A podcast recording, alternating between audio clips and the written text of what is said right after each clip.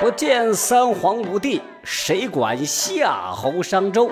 九色财气皆虚无，功名利禄一抛土。哗啦啦，大厦将倾终将倾，我等百姓挑灯费油看春秋。说说你在历史课本里听不到的好故事。过去这江湖之中呀，有三种独行人，你不能招惹啊，分别是僧道、女子、残疾。想想。这三种人呢，如果没有一点特殊的本领，绝不敢独自行走江湖。往往有些这个吃生米的小子不服气，偏要招猫递狗的搅起争斗，结果到头来是栽个大跟头，出尽洋相，让人啼笑皆非。那位说了：“你可别走了啊！天底下哪有这号的人物？那都是武侠小说杜撰出来的，压根儿没有的事儿。”这么说啊，似乎也并非没有道理。只道是眼见为实，耳听为虚。若没有亲眼目睹，往往就认为这是无稽之谈。纵使盲见客做头饰、独臂刀方刚那样的残缺高手，不过也是影视剧里演绎的罢了。然而啊，你说这个世间究竟有没有这样的高手呢？起码我是见过的啊。您老问这个，至于从哪儿见的？啊，又是如何一个令人瞠目结舌的情景？没有必要跟您细讲啊，只借这个话题，咱们引出一段清代奇事。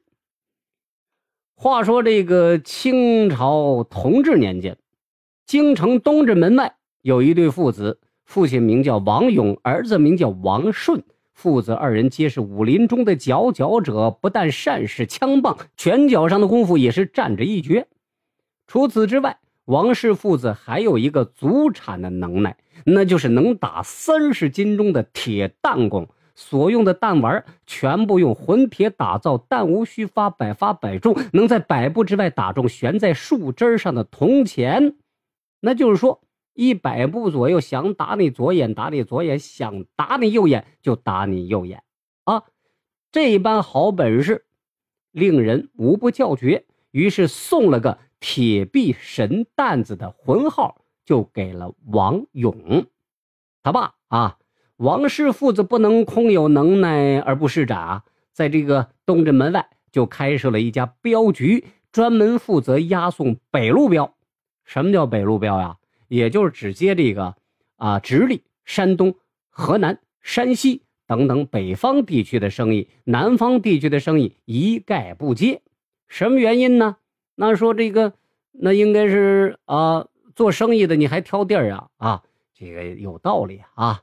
原因是什么？无外乎道行浅薄呀，你不熟悉南方地面上的套路，跟南派的绿林好汉们没有交集啊，就是没交情，没打过交道啊。保镖凭借的是啥啊？一是武艺啊，还得要凭借一张面子，拜过的山头多。结交的绿林豪杰多，你这面子就大啊！这条道你就能行得通。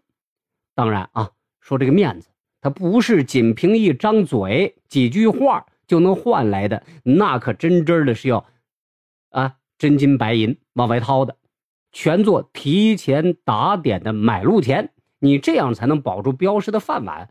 至于每个山头你给多少孝敬，那就是出家人不爱财，多多益善呗。所以呢，有句话说：“江湖啊是人情世故，并非打打杀杀。”哎，这是个至理名言啊。王家爷们儿很懂人情世故，几年来，甭管是押送镖银还是护送人口，全都太平无事，银子赚的不老少，孝敬出去的自然也不少。起码这条路是趟顺了，不必担心有人找麻烦。不过，你说这个常在河边走，没有不湿鞋的。有一回，总镖头王勇坐镇镖局子招揽生意，少镖头王顺带着镖师、烫子手等等一众人等，押着镖银来至在山东地界，途经东昌府时，没想到被人给盯上了。您收听的是文台台台台台台长的是真相，就为好玩